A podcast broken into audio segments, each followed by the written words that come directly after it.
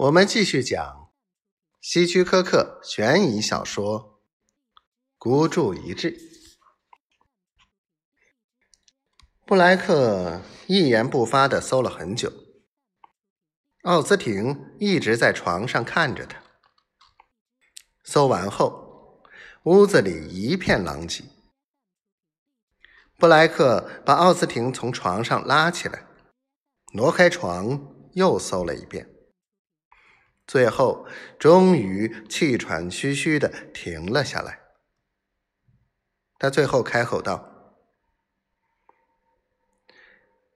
好吧，看来咱得来点硬的了。”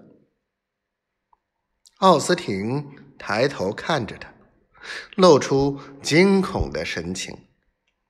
“别以为你能熬得住。”布莱克说。我是个专家，奥斯汀。为了那笔钱，我会杀了你的。你知道这一点，因为你也会为此杀了我。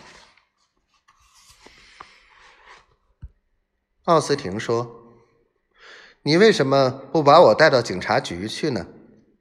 那样你会成为一个英雄。对你来说，那也很不错。”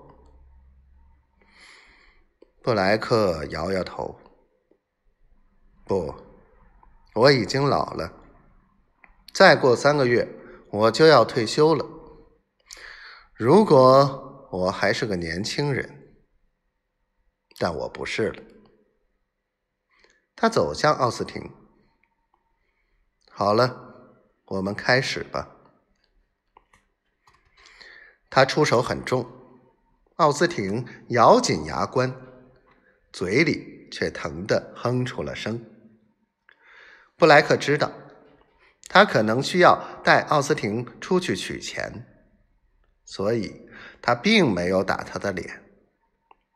当奥斯汀晕过去时，他停下来，找到浴室，自己喝了一杯水，又拿着满满一杯水回来，将水泼在奥斯汀的脸上。奥斯汀呻吟着醒了过来。布莱克盯着他。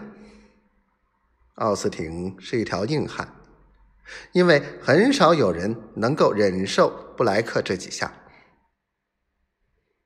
你是个了不起的小伙子，布莱克说。